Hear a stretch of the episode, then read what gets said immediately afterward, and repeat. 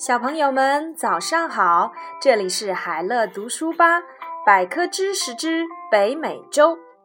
虽然人们相信克里斯托弗·哥伦布和约翰·卡普特是首次发现美洲的欧洲人，但是美洲实际上却是以意大利探险家亚美利哥·维斯普奇的名字而命名的。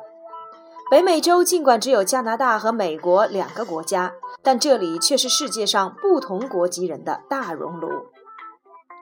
盖帽，北美洲拥有多种的自然地理风貌，从森林、草原和沙漠到冰川和山脉。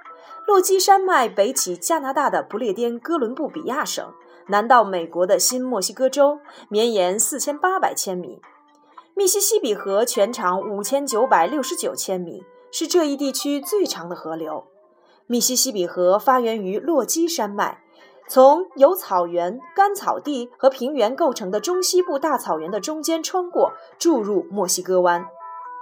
人口和地方，加拿大是北美洲最大的国家，也是世界上面积第二大的国家。然而人口数却不到世界总人口数的百分之一。白宫坐落于华盛顿特区，是美国总统的官邸和办公室。几个世纪以来，北美大陆只居住着属于众多部族的原住民。然而，在1820年到1910年期间，来自欧洲的数百万移民在美国和加拿大定居下来。加拿大东部魁北克省的大部分地区主要居住着法国殖民者，这里也一直是最大的法语区省份。气候和天气。从寒冷的北极圈到充满阳光炎热的南方，北美洲有很多不同的气候类型。美国的东海岸气候相对温暖潮湿，西海岸天气则炎热和干燥。加拿大的气候比较冷，北极圈内的地区属于极地气候。这一地区有时会遭受一些灾害性极强的天气。如大西洋上和海湾沿岸地区的飓风，中西部的龙卷风走廊地带的破坏性气旋，和西海岸干燥气候引起的森林火灾。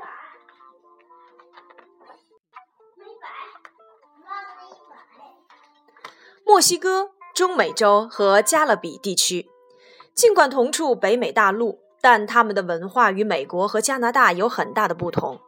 盖帽。北美大陆从美国向南延伸，进入了热带地区。这一地区就是中美洲，它的形状就像一条逐渐变细的尾巴。海峡大桥将它与南美洲大陆连接起来，穿过加勒比海。在陆地的对面是由七千个岛屿、小岛和礁石构成的湖。这一地区位于几个地球板块的交界地带，因此形成了多条山脉和火山群。巴拿马运河是一条七十七千米长的航道，连接了大西洋和太平洋。它的开通取代了那条绕行南美洲和恩角的漫长而危险的海上航线。人口和地方，中美洲的民族特征呈现出了欧洲征服者和当地原住民的融合。这一地区有一点九亿人口，其中一半以上的人口居住在墨西哥。令人不可思议的是，有两千万人生活在墨西哥城及其周围。墨西哥城是这一地区最大的城市。伯利兹是这一地区唯一将英语作为官方语言的国家。气候与天气，这里的天气在两个极端之间变化：六月到十月的潮湿天气和十一月到来年五月的干燥天气。土地使用和自然资源。这一地区的自然地理风貌从干燥的沙漠向茂盛的雨林延伸，农业是经济的基础，玉米、小麦和水稻是主要的粮食作物。在大陆上有很多养牛场，生产出的牛肉用于出口。古巴是加勒比地区最大的岛国，是世界第三大食糖生产地。环境，古巴人利用燃烧甘蔗厂的废弃燃料发电，在首都哈瓦那。成千上万的古巴人在被称作“有机菜园”的微小的城市空地上种植有机蔬菜。墨西哥是世界上最大的地热发电生产国之一，地热发电还可以为美国和伯利兹提供能源。你知道吗？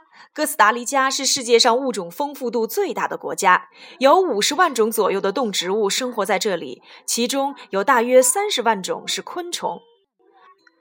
彩虹巨嘴鸟是伯利兹的国鸟，以长有一个巨大的彩色舟形嘴巴而闻名。